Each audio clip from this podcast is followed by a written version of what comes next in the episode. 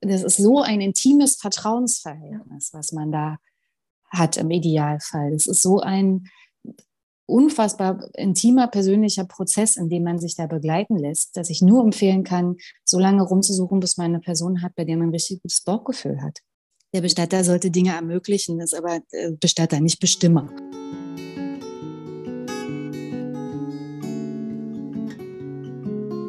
Wenn ich gehen muss, werde ich euch winken, allen, die mich suchen, dort, wo ihr mich hört dort werde ich rufen.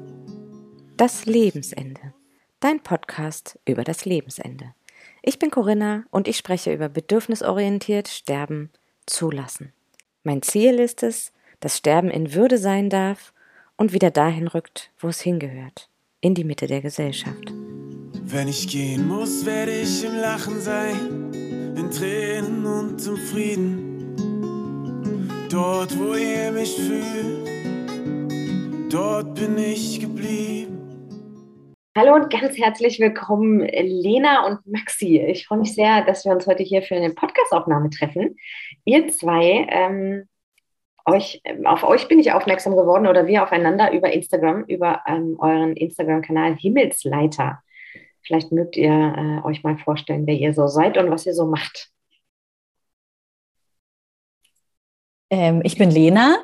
Ich ähm, habe als Praktikantin bei der Himmelsleiter ähm, angefangen, sozusagen Anfang letzten Jahres, bin also noch gar nicht so lange dabei ähm, beim Bestatten. Und ähm, ich studiere im Master Philosophie und mache immer mal wieder Aushilfe bei der Himmelsleiter. Und genau, bin, bin immer mal wieder ein paar Wochen da und habe mich total verliebt in das Team und die Arbeit. Ja. Also die Himmelsleiter ist ein ähm, Bestattungsunternehmen. Genau, es ist ein Bestattungsunternehmen in Berlin, die auch ähm, einfach alternativer arbeiten, ein bisschen mehr mit den Menschen arbeiten. Und das hat mich einfach total überzeugt und mitgenommen. Und glaube ich auch ein, anders als viele andere Jobs, die ich in meinem Leben gemacht habe, einfach sehr so bewegt und hat, hat auch meine Art zu leben oder mein Leben zu bewohnen so doll verändert, dass ich einfach gemerkt habe, so ich kann nichts mehr anderes machen. Also ja, das ist eine sehr schöne Arbeit. Klingt gut. Maxi.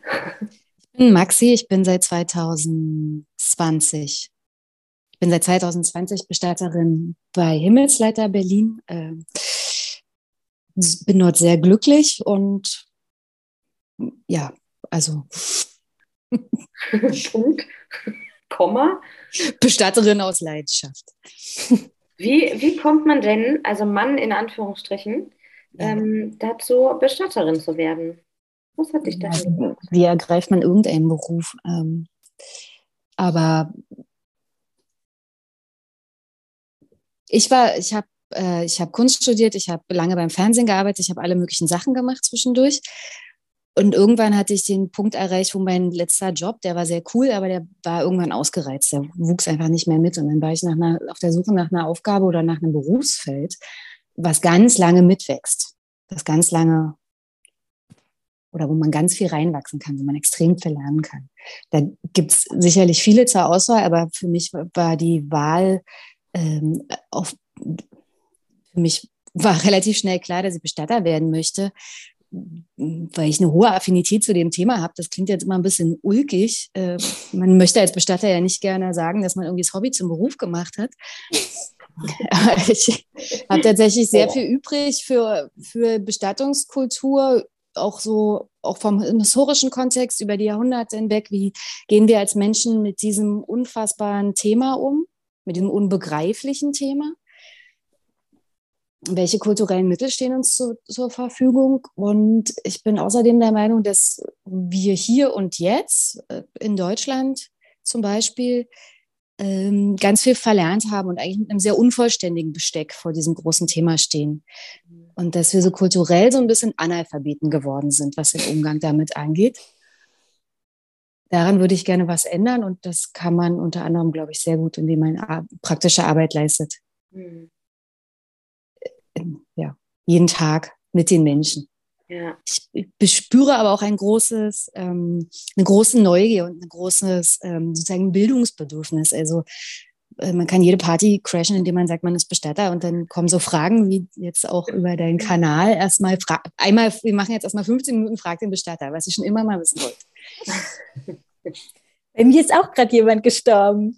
Äh, ja, voll. Das ja, das, das passiert dann wirklich auch häufig. Ne? Oder also entweder laufen die Menschen schreiend davon oder du hast tatsächlich mehrere äh, private Geschichten plötzlich auf dem Tisch. Ja, oder auch so ganz praktische Sachen, wie die Leute, wie fühlt sich das an, so ein toter Mensch oder ja, also die Leute haben ganz viele praktische Fragen. So, das mhm. merke ich auch immer wieder, wenn ich auf Veranstaltungen gehe die mit dem Thema zu tun haben. Tag des offenen Krematoriums, der mhm. letzte, den ich in Berlin gesehen habe vor Corona, da haben die die Tür nicht mehr zugekriegt. Die Leute wollen alles mhm. Mögliche wissen. Ja, und das ist, wie du sagst, das ist ja einfach auch gar nicht mehr wirklich sichtbar. Ne? Ich habe im Alltag ja überhaupt keine Chance, äh, das tatsächlich zu begreifen oder mir das anzuschauen und mal gucken zu gehen. Äh, wie ist das eigentlich so? Wie sieht es so aus? Was machen Bestatter? Was passiert in einem Krematorium? Das passiert ja, äh, wenn dann tatsächlich auch geplant mit, wir machen einen Termin und wir gehen da rein. Es begegnet mir selten im Alltag, dass ich Sterben sehen, begleiten kann oder Berührung dazu bekomme. Ich glaube auch, wir haben also ich glaube auch deswegen haben viele Menschen Angst oder deswegen ist es vielleicht, stößt es bei so einer Party auch manchmal auf so eine Art, so einen Widerstand oder so eine Irritation und so, warum beschäftigst du dich als junge Frau damit? Ähm, ich stelle mir irgendwie Bestatter immer als so alte, hagere Männer vor, die so mehr mhm. am Tod sind, als näher am Tod sind als am Leben ähm, und so. Ähm, ich glaube, dass wir einfach so Bilder von Tod und von Toten kennen wir aus Filmen, wir kennen die aus, äh, aus den Nachrichten mal oder so, aber immer auf so eine ganz ähm, ja, Untote, irgendwelche Zombies, immer auf so eine ganz brutale ja, Art und Weise und gar nicht so, ja. ähm, wie, wie man sie eben, wie wir sie eben in der Arbeit sehen. Und ähm, ja, das ist irgendwie schade, ne? Also, dass es, dass eben bestimmte Traditionen auch gestorben sind. sowas wie, äh, sowas wie Totenaufbahrung nochmal und alle kommen vorbei und gucken sich den Toten auch noch zu Hause an. Und ähm, ja, irgendwie, das ist verschwunden auf jeden Fall oder, oder größtenteils. Es gibt keine Möglichkeit oder es ist nicht die Regel, dass man im normalen privaten Leben in so einen Umgang mit dem Tod reinwächst.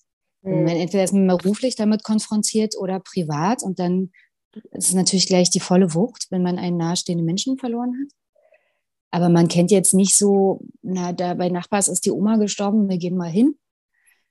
Oder also dieser alltägliche Umgang damit oder eben auch die Präsenz von toten Körpern, mhm. die es hm. ja noch vor 100 Jahren gab oder so, die ist mhm. ja eben nicht mehr so. Die Toten werden versteckt auch. Und das eine ist, bei Nachbars ist die Oma verstorben. Wenn dann überhaupt dieser, finde ich, schon beinahe besondere Fall eintritt, dass Oma auch zu Hause ist bei den Nachbars, wie du dann ja. sagst, dann gehe ich mal eben so hin. Da ist ja die Scham unglaublich groß, an der Tür zu klopfen und zu sagen, kann ich mich verabschieden oder kann ich irgendwie nochmal gucken oder ich mochte die irgendwie auch gerne. Ähm, ich würde gerne wirklich noch Tschüss sagen, so. Ähm, oder vielleicht für euch da sein, dass ja die Scham so unglaublich groß. Und ich finde, ja, das, ja. Ich glaube, Scham ist ein ganz wichtiger Begriff im Zusammenhang mit Trauer. Hm. Ja. Und ich glaube auch so die Legitimität von Trauer, ne? also dass man dann das Gefühl hat, okay, nee, ähm, ich bin nicht nächste Angehörige oder so. Ähm, ich kann mir das nicht rausnehmen, da äh, vielleicht total in Trauer zu sein und, ähm, und auch meinen Weg zu finden, da Abschied zu nehmen sondern da haben irgendwie erstmal andere Leute ähm, nicht nur vielleicht Vorrang, sondern sind vielleicht sogar die einzigen, die das dürfen. Und ähm, ja, dabei ist ja Trauer ganz schön, also man kann ja in den aller, also ganz aller ungewöhnlichsten Momenten irgendwie traurig sein und mit Menschen, über Menschen trauern oder über den Tod von Menschen trauern, mit denen man eigentlich offiziell gar nicht so viel zu tun hatte oder die man vielleicht zweimal getroffen hat oder so. Also Verbindung kann ja auf ganz vielen Wegen passieren irgendwie. Und vor allem glaube ich, dass, ähm, dass gerade solche Geschichten wie Nachbars Oma ist gestorben, ähm, uns häufig an Gefühle und an Situationen ranbringen, die wir nicht ausgelebt haben, wo wir ganz persönlich nah betroffen waren und plötzlich stirbt Nachbars Oma und ich bin unglaublich traurig und denke, boah, was ist denn jetzt los? Ich kannte die doch kaum. Und damit habe ich nicht weniger Legitimierung zu trauern. Und ja, und gleichzeitig zeigt es, glaube ich, oft Und eigentlich ist es total egal, wer da gestorben ist, unter welchen Umständen. So, wenn es mich traurig macht, dann macht es mich traurig und dann darf ich verdammt nochmal auch trauern. Egal, ob wir verwandt waren, sind oder nicht, oder wie oft wir uns gesehen haben, oder ähm, daran braucht es das irgendwie nicht festmachen. Hm. Ja, und Maxi, du sagtest vorhin, dass, das, ähm, dass du die Arbeit, äh, das an den Menschen ranbringen, so dass du damit Aufklärungsarbeit machst oder ihr auch und gleichzeitig macht ihr das ähm, auch über euren Instagram-Kanal. Ähm, da macht ihr irgendwie auch eure Arbeit ein ganzes Stück weit greifbar und das ist irgendwie die neumodische Form, sich auch online zu zeigen. Und da finde ich äh, den Vorteil tatsächlich, äh, sehe ich darin, dass Menschen so ein bisschen anonym auch gucken können. Ne? Es muss sich niemand zeigen, es muss niemand an die Krematoriumstür oder an die Bestattertür klopfen und sagen, darf ich mal gucken, sondern die können einfach äh, den Kanal aufmachen und dann mal gucken, wie so eine Urne aussieht oder nachlesen. Ähm, ja, und genau über so einen Post bin ich auch aufmerksam geworden oder war die Anfrage da. Lena, du hast den, glaube ich, geschrieben, ne? Mhm, ja. Ähm, ja, Lena macht unseren großartigen Kanal. ja, die Frage, wem gehören eigentlich die Toten? Und ähm, da hat es für mich mit der Beschäftigung irgendwie so zwei Aufhänger bekommen. Das eine ist äh, so dieser emotionale Bereich. Ähm, und da, da reden wir über, du hast angeschnitten, äh, darf eigentlich eine Mama ihr Baby noch auf den Arm nehmen oder warum verändert es sich, dass sie das darf oder nicht, nur weil das Herz jetzt nicht mehr schlägt und äh, wer darf hier eigentlich die Urne tragen und wer nicht. Mhm. Und gleichzeitig auch nochmal so eine äh, rechtlich, so ein rechtlicher Gedanke, der in mir aufkam, ähm, äh, wem gehört so eine Leiche eigentlich? Und was ist, wenn es, äh, darf ich da einfach so Haare abschneiden? Wem gehören dann die Haare? Und was passiert eigentlich mit den übrig gebliebenen Körperteilen nach dem Kremieren? Ich finde es voll spannend. ähm, wollt ihr einfach mal anfangen zu erzählen und ich frage rein, was mir noch so einfällt? Wir haben ein paar Fragen von, von Followern bekommen, oder? Ja. Ja. Los geht's. Ich lege mm. an. Also ich glaube, ich habe so den Post damit angefangen, dass ich diese Frage, wem gehören die Toten, an sich schon absurd finde, weil erstmal ich so immer davon ausgehen würde und auch hoffe, dass das sozusagen die allgemeine Vorstellung ist, dass der Tote sich erstmal selber gehört. Ähm, aber in dem Moment, in dem die Person nicht mehr für sich sprechen kann und ja, bestimmte Dinge nicht mehr tun kann, zum Beispiel das Herz nicht mehr schlägt, dann ist ja auch die Frage, was was ist das eigentlich noch, mit dem wir da zu tun haben? Also ähm, als Maxi und ich uns vor dem Podcast ein bisschen unterhalten haben, haben wir auch so, so festgestellt, dass man ja auch sagt, Herr Müllers Leichnam und nicht Herr Müller. Also wie es ist sozusagen noch die Hülle da, aber die Person ist nicht mehr da und ähm, dann muss es irgendjemanden geben, der diese Rechte von dieser Person oder die, den Willen von dieser Person kennt. Idealerweise ist das vorher festgehalten und, ähm, und dann auch in deren Sinne, den, deren Sinne, genau, ähm, entscheidet. Und das hat schon an sich, finde ich, also das ist an sich schon ein ganz komischer Vorgang, weil erstens, wenn es nicht genau festgelegt ist, niemand weiß, was will, würde dieser Tote jetzt wollen. Also es kann sich ja auch ähm, genau, erstens kann sich, können sich Wünsche ändern, aber es, ist, es ist, hat schon was Absurdes, da entscheiden zu müssen. Also sowohl in der Situation der Bestatterin als auch als Angehörige, die, ähm, die ja sagen, was wir machen sollen mhm. und dürfen. Ähm, ja, also ich finde, das ist erstmal schon mal diese, diese komisch, dieser komische Moment, den man hat, dass man sich eigentlich immer wieder oder ich mich auch immer wieder fragen muss, was ist das eigentlich? Also wer, ähm, was für Rechte hat diese Person eigentlich noch, die da liegt?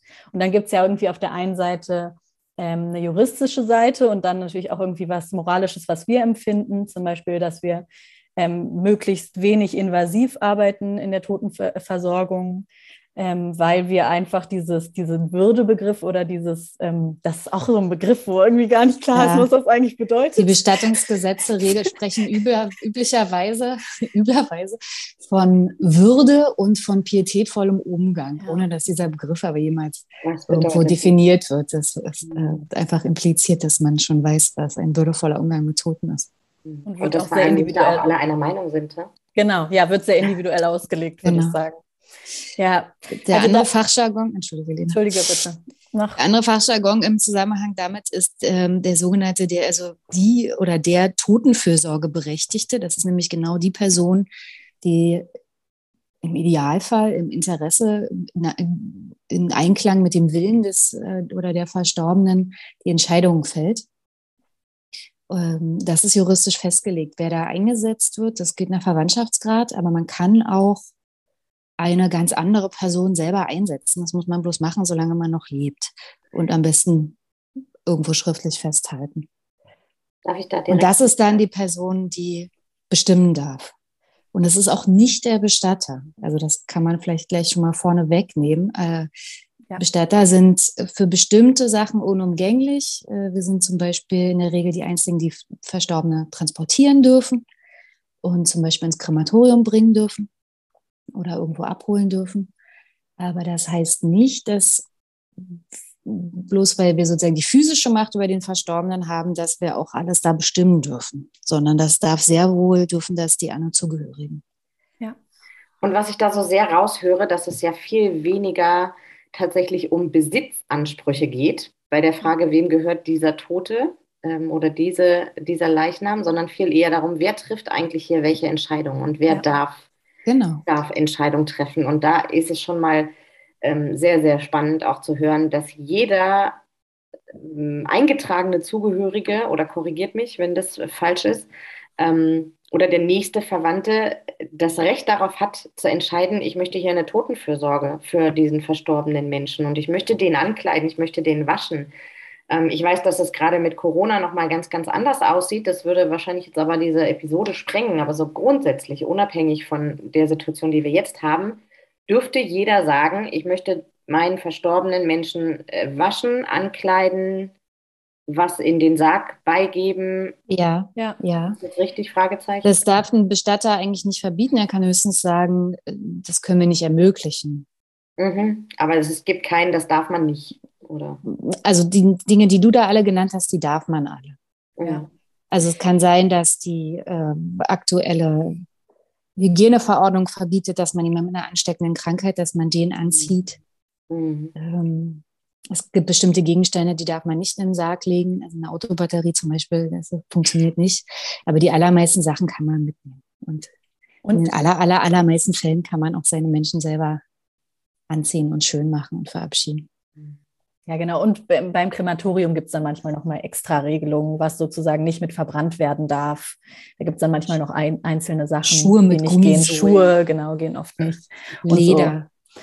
Aber im Prinzip, ähm, wir haben ja auch schon total schöne äh, Sargbeigaben gehabt und also es gibt, man kann total schöne schon eine Sachen Gitarre machen. mit verbrannt. Ja. Okay. ja, und auch da höre ich raus, es braucht ähm, den Mut zu fragen, zum einen, weil äh, das, was ihr im Vorgespräch gesagt habt und was ich auch äh, irgendwie immer wieder erlebt habe, ist, dass die Menschen häufig einfach gar nicht wissen, wonach sie fragen sollen. Ja. Ähm, und dann braucht es also zum einen, wenn ich weiß, wonach ich frage, was ich mir wünsche, was ich irgendwo mal gehört habe, wirklich den Mut zu sagen, ich spreche das aus meinem Bestatter gegenüber oder der Bestatterin. Und es braucht irgendwie auch mutige Bestatter, oder? Die irgendwie sagen, hey, wir gucken mal, was wir jetzt machen können. Ja, so ungewöhnlich ist das alles gar nicht. Ähm, man kann natürlich an ein Bestattungsinstitut geraten, was sich die Arbeit ein bisschen stromlinienförmig gestalten möchte und da nicht so viele Ausnahmen macht. Aber gerade so Sachen wie gemeinsam anziehen, gemeinsam in Sarg einbetten, das ähm, haben wir nicht erfunden. Das sind alles uralte Rituale und die werden ja auch von vielen Bestattern ausgeübt. Die haben vielleicht die Erfahrung gemacht, dass es gar nicht mehr so oft nachgefragt wird. Hm.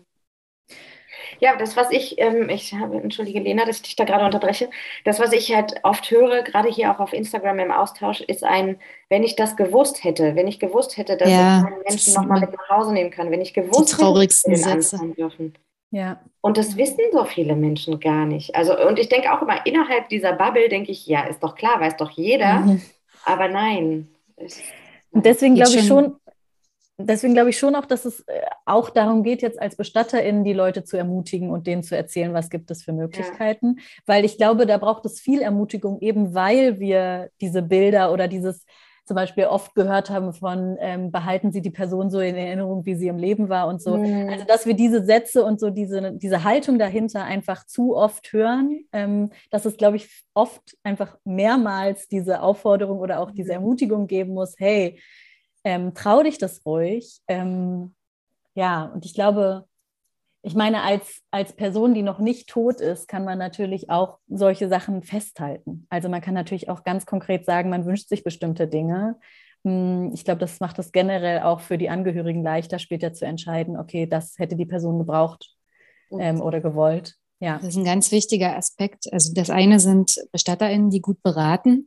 Das andere ist, dass Menschen sich über ihre eigenen Wünsche und Bedürfnisse klar werden müssen, was natürlich gerade in so einem Fall ein schwieriger und schmerzhafter Prozess ist. Mhm. Aber man kann ja trotzdem schon mal vorher so drüber nachdenken, wie man bestimmte Sachen findet.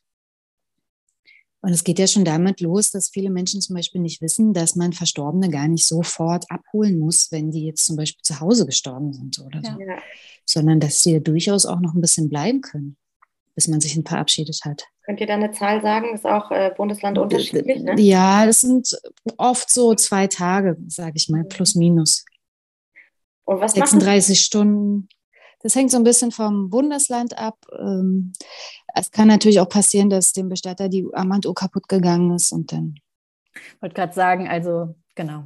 Das ist ja mhm. auch die Frage, wer guckt sich das genau an? Mhm. Man kann auch Sondergenehmigungen vom Gesundheitsamt erwirken. Also Helmut Kohl war, glaube ich, fünf Tage zu Hause, habe ich mal gehört. Okay.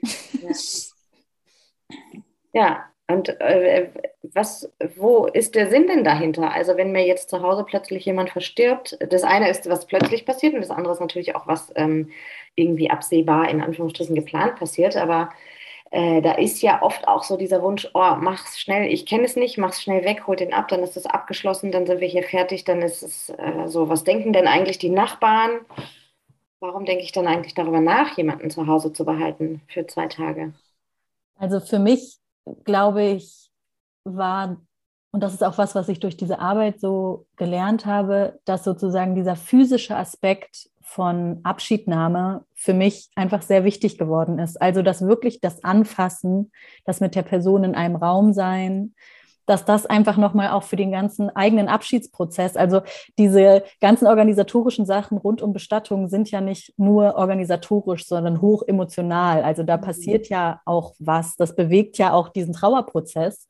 Und ähm, für mich war das einfach nochmal eine ganz andere Möglichkeit der Abschiednahme und des Begreifens, okay, diese Person ist wirklich tot, ähm, weil das ist unfassbar. Also das ist ja, ähm, ich glaube, man kann sich selten, bevor man das selbst erlebt hat, vorstellen, dass eine Person, die man gerne hat, irgendwann nicht mehr da ist.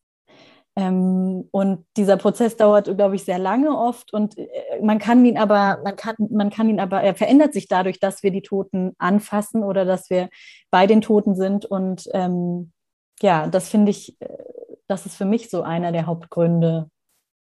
Ja. Und wenn das jetzt in der Klinik passiert, also wenn mein Zugehöriger plötzlich oder auch geplant in der Klinik verstirbt, kann denn da jemand sagen, boah, ich hätte den gerne nochmal zu Hause? Du hast vorhin das Transportieren von Toten angesprochen, Maxi. Also in Berlin gibt es die Möglichkeit, also erstmal gibt es die Möglichkeit, dass man mit dem Krankenhaus redet, ob man sich vielleicht auf der Station noch verabschieden kann, ob, mhm. das, ne, ob die das äh, Bett so lange entbehren können. Manchmal haben die Krankenhäuser auch eigene Räume dafür, die sind mehr oder minder schrecklich. Wenn man direkt von der ja. Station abholt, ist es in Berlin, ähm, soweit ich weiß, möglich, die Person nochmal nach Hause zu bringen. Wenn die Person schon in der Pathologie war, ist es nicht mehr erlaubt. Genau, das habe ich nämlich auch schon gehört, dass wenn die einmal äh, unten in der Pathologie waren, dann ist das ein Weg zu viel in Anführungsstrichen und daher auch wieder so dieser Gedanke von, macht euch frühzeitig Gedanken darüber und sprecht vielleicht mit dem Bestatter ab, wenn mhm. wir auch diese enge ähm, Zeit von zwei Tagen haben und dann verstirbt derjenige vielleicht Samstagnachmittag, da bleibt nicht mehr so viel Zeit, wobei auch ein Bestatter also, ja sonntags fährt, ne? Aber genau, das Auto geht auch am Sonntag an. nee, wenn der Sterbeprozess absehbar ist, wenn es eigentlich völlig außer Kalten erwischt, dann ist das auf jeden Fall ein gut, guter Gedanke, den man sich machen kann. Und das dann vorher ähm, mit euch quasi oder mit den BestatterInnen abzusprechen, zu sagen, hey, das ist mein Wunsch, wie können wir das umsetzen? Ja, auch mit der, am besten auch gleich mit der Station zu sagen. Also wenn es dann soweit ist, könnt ihr warten, wir rufen schnell den Bestatter oder hier ist die Nummer von meiner Bestatterin, ruft die an. Mhm. Kurz nachdem ihr mich angerufen habt. Ich habe mit der schon alles besprochen. Mhm. Und auch da gar nicht so selten die Frage, dass tatsächlich Zugehörige auch auf die Idee kommen ne, und sagen, boah, kann ich denn eigentlich meinen Verstorbenen mit nach Hause nehmen? Und dann hören sie von Fachkräften in der Klinik, nee, das geht auf gar keinen Fall. und ich möchte es gar nicht verteufeln, aber da auch nochmal einen Fokus drauf zu legen, dass auch gar nicht alle Fachkräfte ähm, immer voll informiert sind, ja. dass sie es häufig das selber gar nicht wissen. Ne? Auch nicht die Aufgabe von einer ja. Gesundheitsfachkraft über das Bestattungsgesetz informiert zu sein. Ne? ja, und genau, dann ist es gut. Was, äh, du hast es vorhin auch im Vorgespräch so angesprochen. Was mache ich denn, wenn ich ähm, mich mit einem Bestatter im Vorfeld vielleicht treffe? Oder auch wenn mein Zugehöriger verstorben ist und sage, oh, irgendwie mit uns beiden, das funktioniert hier nicht so richtig. Ja, neuen Bestatter suchen. Das ist äh, so ein, äh, das ist so ein intimes Vertrauensverhältnis, was man da hat im Idealfall. Das ist so ein unfassbar intimer persönlicher Prozess, in dem man sich da begleiten lässt, dass ich nur empfehlen kann, so lange rumzusuchen, bis man eine Person hat, bei der man ein richtig gutes Bauchgefühl hat. Also ich darf den einfach so wieder wechseln, auch wenn ich den schon angefragt habe und wir schon ein Vorgespräch hatten und das sollte in der Regel gar nichts kosten, so ein Vorgespräch. Mhm. Ähm, wenn mir nach dem, der Abholung vielleicht aufgefallen ist, ich finde die jetzt irgendwie völlig doof, dann muss man mit einer Zwischenrechnung ähm, sich verabschieden von dem Bestatter. Das kann den ganzen Prozess natürlich ein bisschen teurer machen. Ist aber unter Umständen vielleicht trotzdem besser, als das durchzuziehen mit jemandem, mhm. bei dem man sich schlecht beraten fühlt. Mhm. Ja? Oder der was was sehr wohl machbar ist, nicht umsetzen kann. Oder möchte. ja. Ja, es kann ja auch logistische Gründe haben oder so, aber wenn Sachen nicht illegal sind, sollte man das in der Regel immer möglich machen können. Lena, du wenn Sachen illegal sind, muss man seinen Bestatter fragen. Punkt. ja. Ähm, Lena, wir waren jetzt gerade noch beim Thema Krankenhaus und du hast, ich erinnere mich in diesem Post äh, davon geschrieben, wie, mh, hm, weiß nicht, was deine Worte waren, äh, ungewöhnlich, wie fragwürdig es eigentlich ist, äh, dass die Frage gestellt wird, ob eine Mama ihr Baby auf den Arm nehmen darf, äh, nur weil es jetzt nicht mehr atmet. Also ob, äh, darf man das eigentlich verbieten? Warum wird eigentlich diese Frage gestellt? Habt ihr das äh, erlebt, dass es den, den Mamas, den Papas, den Familien verwehrt wird? Oder wie kamst du auf diesen Gedanken? Nee, ich glaube auch, ich hatte es ein bisschen ähm, anders formuliert. Ich glaube, ich, was ich damit eher meinte, ist, ähm, also ich hatte zum Beispiel, ich habe diese Frage erlebt. Also ich habe die Frage an mich ah, erlebt, okay. Okay. Ähm, ob, ob das geht. Ähm, ja. bei, einem, ähm, bei einer Abschiednahme am offenen Grab. Ähm, ähm, das war eine stille Geburt. Am offenen Sarg. Am offenen Sarg, genau, nicht am offenen Grab. ähm, und ich fand die Frage, also die Frage hat mich sehr erschüttert, weil ähm, weil ich das so unfassbar fand. Das war, ähm, das war das Baby von dieser Frau. Und da war, also das war sowieso eine total schöne Abschiednahme mit, mit ganz viel, also ja, hat mich total bewegt und berührt. Und auch diese Beziehung, die hat ja nicht aufgehört. Also die Liebe hat nicht aufgehört, die Beziehung hat nicht aufgehört und ähm, diese Verbindung hat man total gespürt. Und dann diese Frage an mich zu stellen, als ob ich das erlauben müsste, mhm. fand ich ähm, irgendwie, ähm, ja, die hat, glaube ich, es war einer der Hauptgründe, weswegen ich diesen Post geschrieben habe. Ja. ja. Und es ist nochmal ein Zeichen, ein Abbild davon, wie wenig wir tatsächlich davon wissen, wenn wir nicht gerade beruflich damit zu tun haben. Ne? Ja. Und dann kommt die Unsicherheit. Ja. Ähm, darf ich mein Kind jetzt nochmal auf den Arm nehmen? Und ich habe ähm, genauso ist es ja möglich, auch im Krankenhaus, äh, wenn da, egal ob Kind oder Erwachsener verstorben ist und die sind unten in der Pathologie, dass ich auch nochmal sage, ich möchte jetzt darunter und da kommt jemand mit mir mit und ich nehme diesen Menschen nochmal raus. Ich schaue, ich darf nochmal drauf schauen, ich darf nochmal anfassen. Mhm. Ähm, wir hatten im, in Hamburg, habe ich in einem Kinderhospiz gearbeitet und da waren die Kinder äh, in der Regel noch mehrere Tage aufgebahrt in so einem ähm, Schneewittchensarg haben wir oder Schneewittchenbett haben wir, glaube ich, immer dazu gesagt, weil es so einen durchsichtigen Deckel einfach drauf hatte. Und es wäre theoretisch ähm, bis zum Ende möglich gewesen, die Kinder dort auch einfach wieder rauszunehmen und nochmal auf den Arm zu nehmen. Es ist selten passiert. Ähm, aber gerade dieses, ich gehe da hin und fasse sie an und ich, ich muss niemanden fragen, ich muss niemanden um Erlaubnis bitten. Ne? Und das finde ich, sollte auch irgendwie ein gewisses Selbstverständnis haben. Und da sind wir Fachkräfte äh, irgendwie auch ein bisschen in der Position, glaube ich, den, den Menschen Mut zu machen, zu sagen, hey, du darfst das, geh dahin und ich kann dich bestenfalls noch begleiten, wenn du unsicher bist, aber du darfst es, du musst nicht fragen. Fass an, so viel du willst. Ja, das kann man vielleicht nochmal in aller Deutlichkeit sagen. Das sind eure Menschen und ihr bestimmt Ja. darüber, wie dieser Weg sein soll und nicht der Bestatter. Der Bestatter sollte Dinge ermöglichen, ist aber äh, Bestatter, nicht Bestimmer. Abgesehen davon, wer mutig ist, kann mal in so eine Krankenhauspathologie gehen. Ich würde es aber als Abschiedsumgebung nicht empfehlen. Also Mhm. vielleicht lässt sich da noch was anderes einrichten. Wenn man natürlich das brennende Bedürfnis hat, dann immer darunter, aber schön ist es da wirklich nicht.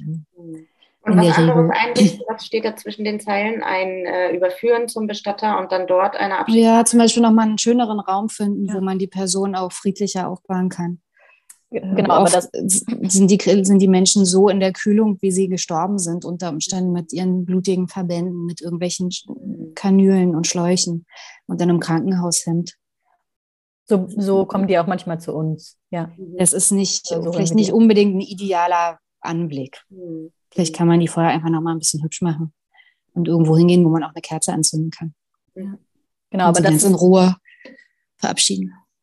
aber das ist ja auch was, was nicht die, also was in der Regel nicht die Zugehörigen sozusagen auf die Idee kommen, hey, Nee, bevor jetzt alle Raum, den Podcast hören und dann sagen, dann renne ich in die Pathologie, wollte ich nur mal davor warnen.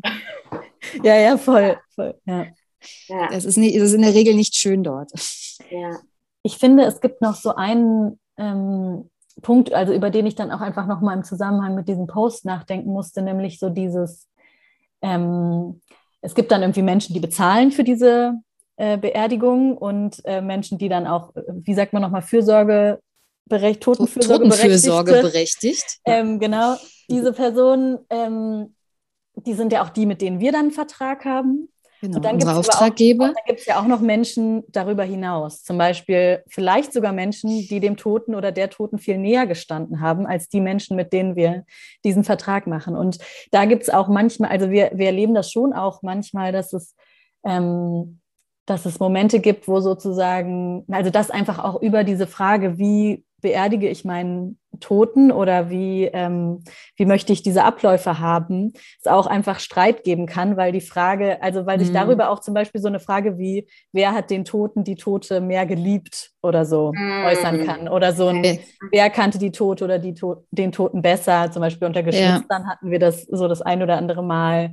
So ein bisschen wie bei Erbstreitigkeiten auch, bloß dass es dann nochmal so eine andere emotionale ähm, Ebene gibt, einfach dabei, die, die auch krass sein kann. So, ähm, genau. Und da ist es, glaube ich, auch ähm, einfach gut, wenn es vorher schon, wenn vorher schon was geregelt wurde. Also, ähm, genau. Ich hatte Ja. das, ich, ja. ja, im allerbesten Fall irgendwie auch, wenn der Mensch, der dann versterben wird, äh, Ja. das regelt, ne? dass auch irgendwie die Familie äh, da einen gewissen Spielraum hat und vielleicht weiß, was er oder sie sich wünscht. Und dann, dann ist es auch deutlich leichter, finde ich, Entscheidungen anzunehmen, Entscheidungen umzusetzen, wenn mir klar ist, das ist das, was derjenige gewollt hätte, als wenn ich immer in so einem, oh, was wollte der denn jetzt eigentlich? Und jetzt Ja. muss ich irgendwie die Entscheidung treffen hier.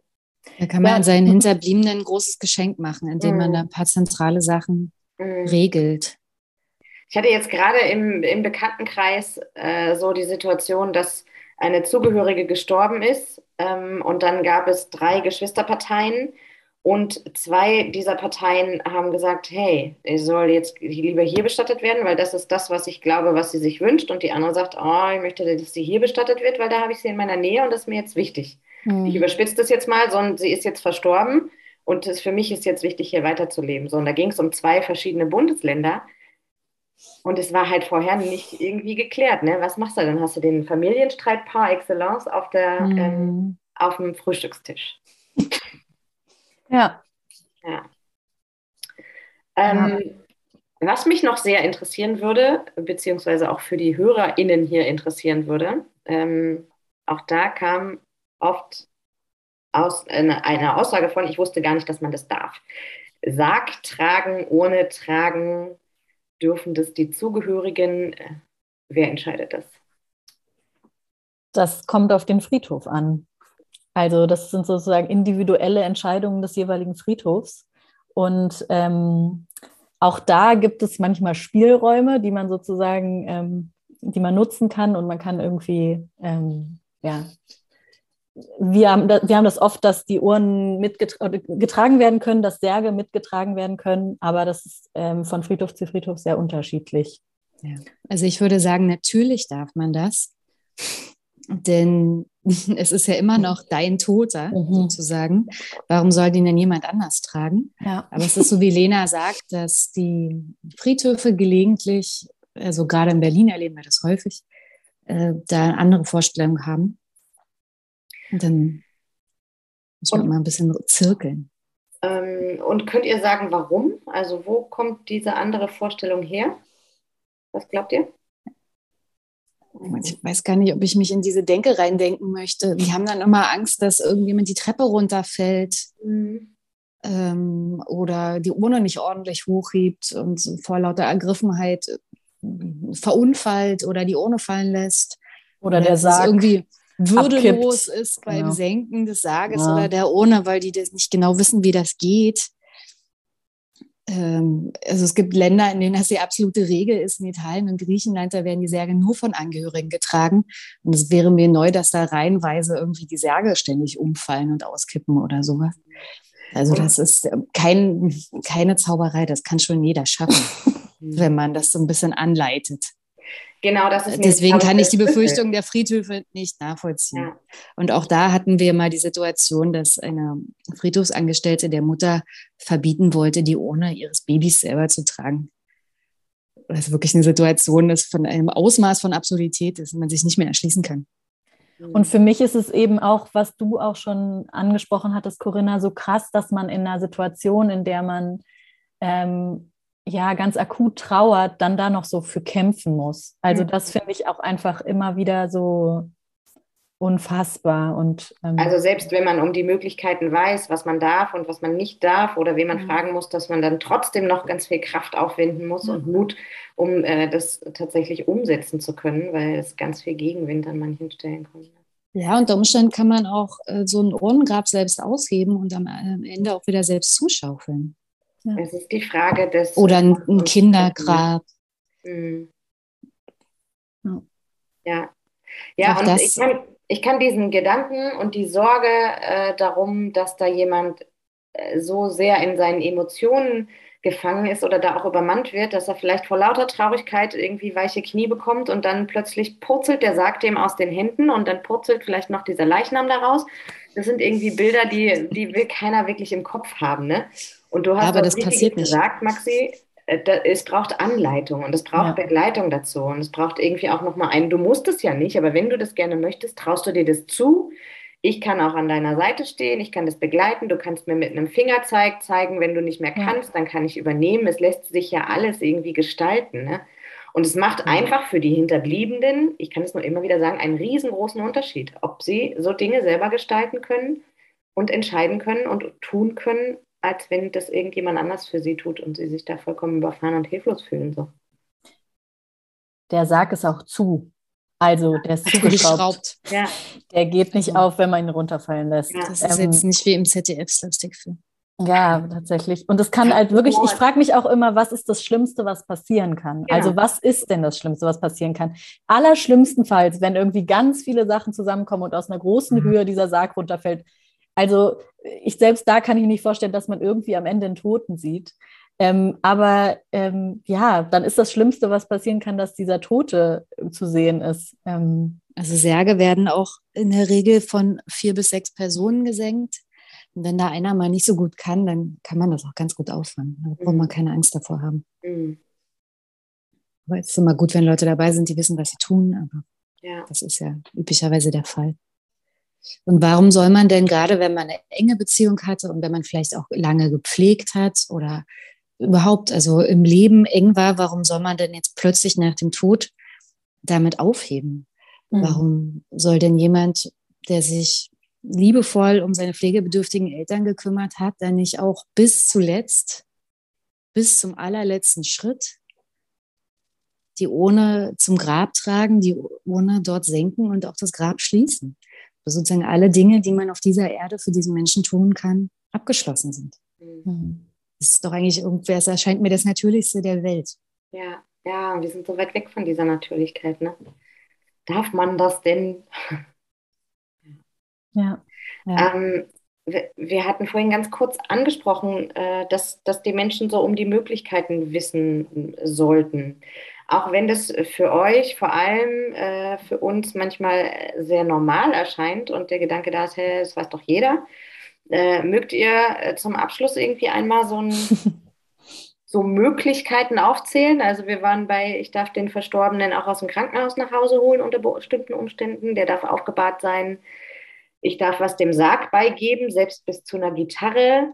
Ich darf die Urne tragen. Ich darf eventuell das Grab mit ausheben. Bei einem kleinen Grab ist das auf jeden Fall machbar. Ich kann, man kann auch noch Sachen mit, ins Grab geben. Kleine, kleinere Sachen. Man kann ihn, den Verstorbenen gemeinsam anziehen und gemeinsam einbetten. Waschen. Waschen, genau. Also einfach nochmal schön machen. Man kann eine Feier am offenen Sarg feiern, wenn man das möchte. Ähm, ich habe gehört, dass Bestatter, manche Bestatter das möglich machen können, dass man die Urne in der Zwischenzeit zwischen Kremierung und Beisetzung bei sich zu Hause aufbewahrt. Ähm, das könnte sein, dass es eine Ordnungswidrigkeit ist, aber vielleicht lässt sich da trotzdem einen Weg finden. Ähm. Man kann Asche mit, man kann kleine Mengen Asche mit nach Hause nehmen manchmal. Man kann bei der Kremierung dabei sein. Oh, da ist man allerdings dem, äh, dem, dem Krematorium ausgeliefert. Da habe ich auch schon alles gesehen, von auf gar keinen Fall bis hin zu dem schönsten Ofenraum überhaupt mit Lampen und Teelichtern und einer richtig heiligen Aber Atmosphäre. Und gemeinsam den Knopf drücken, um ja, zu, genau. diese Kremierung zu starten, das ist auch. Ja. ja. Und es sind so Kleinigkeiten, ne, die aber irgendwie echt einen Unterschied machen können. Jetzt kommt mir gerade die Frage, kann ich denn, ähm, häufig arbeiten ja Bestatter mit äh, Krematorien zusammen. Bin ich da auch noch irgendwie frei zu sagen, das Krematorium das ist irgendwie nicht so richtig geil. Ich hätte gerne ein anderes oder bin ich Ja, sollte man in der Regel sein. Es kann sein, dass es ein bisschen teurer wird. Mhm. Aber das sollte man sich aber alles aufschlüsseln und erklären lassen. Das, ähm, aber eigentlich schon, ja. ja. Woran merke ich denn, ob so ein Bestatter zu mir passt oder nicht? Bestatterin. Kann ja alle Fragen beantworten, äh, kann ja meine Wünsche erfüllen. Und wenn er die Wünsche nicht erfüllen kann, bin ich zufrieden mit den Antworten. Für mich ist auch voll der Faktor ähm, so offenes Zuhören, also so da sein und dann wirklich sich auch überraschen lassen von den Wünschen und von den Dingen, mit, der, mit denen die Person kommt, die da sitzt. Also ich finde auch, das merkt man einfach, ob mhm. ein Mensch einfach so einen Katalog hat und sozusagen eine Bestatterin einen Katalog hat und sagt, wir machen das immer so oder ob es mhm. eine Offenheit dafür gibt zu sagen, hey, in deinen kühlsten Träumen, was würdest du dir denn vorstellen. Ähm, kannst jetzt mal einfach, wir gucken dann, ob es geht, äh, dir alles Mögliche wünschen. Das ähm, wäre, glaube ich, dann ideal. Und äh, wie, da komm, bringst du mich direkt auf eine Frage, wie nehmt ihr denn die Menschen wahr? Kommen die eher mit eigenen Wünschen und Gedanken oder kommen die eher mit, oh, ich eigentlich weiß ich gar nicht, kannst du mir mal erzählen, was du hast? Die kommen mit allem. Das ist ja so vielfältig wie Menschen selbst. Also wir kriegen natürlich auch die Frage, wie viele Lieder werden dann üblicherweise gespielt oder ähm, muss man denn schwarz tragen oder welche Blumen gibt es denn üblicherweise am Grab? Und dann gibt es man da Wein? Genau. Und dann gibt es da Leute, die, ähm, die, die sich schon ganz viel überlegt haben oder wo die Toten ähm, sozusagen sich, als sie noch gelebt haben, überlegt haben, was sie haben wollen. Ja. Ähm, also es ist total unterschiedlich. Ja. Darf man da weinen? Ja. Mhm. Ihr zwei, ich glaube, wir könnten noch ewig weiter plaudern. Ähm, und es macht mir ganz viel Spaß, mit euch zu sprechen. Ähm, ich bedanke mich für eure Zeit, die ihr mitgebracht habt hier und ähm, für den Mut, hier so offen zu antworten. Ähm, und wünsche euch einen schönen Abend. Schön, dass ihr da wart. Danke Vielen fürs Dank. Einladen. Richtig schön so schön, dass du da warst, so schön, dass du dir auch diese Episode angehört hast. Wenn dir diese Episode gefällt, wenn dir der Podcast gefällt, dann bitte ich dich von Herzen einmal via Apple, iTunes oder via Spotify ein Abo dazulassen. Lass auch ganz gerne einen Kommentar da. Wie hat dir diese Episode gefallen? Was konntest du mitnehmen? Nimm dir einfach genau das mit, was du brauchst. Ähm, ja, und mit jedem Kommentar, mit jedem neuen Abo springt der Algorithmus hinter diesen Podcast-Apps an und macht uns ein wenig mehr sichtbar, gleichzeitig eben auch diese, wie ich finde, so wichtigen Themen mehr sichtbar und erreicht demzufolge auch mehr Menschen. Das ist der Weg, auf dem du mich unterstützen kannst, wenn du magst. Ich wünsche dir eine gute Zeit und freue mich darauf, dir ganz bald die nächste Episode hier mitgeben zu dürfen. Alle wichtigen Links zu dieser Episode, den Weg zur Himmelsleiter, findest du wie immer in den Show Notes. Und jetzt tschüss, bis zum nächsten Lebensende.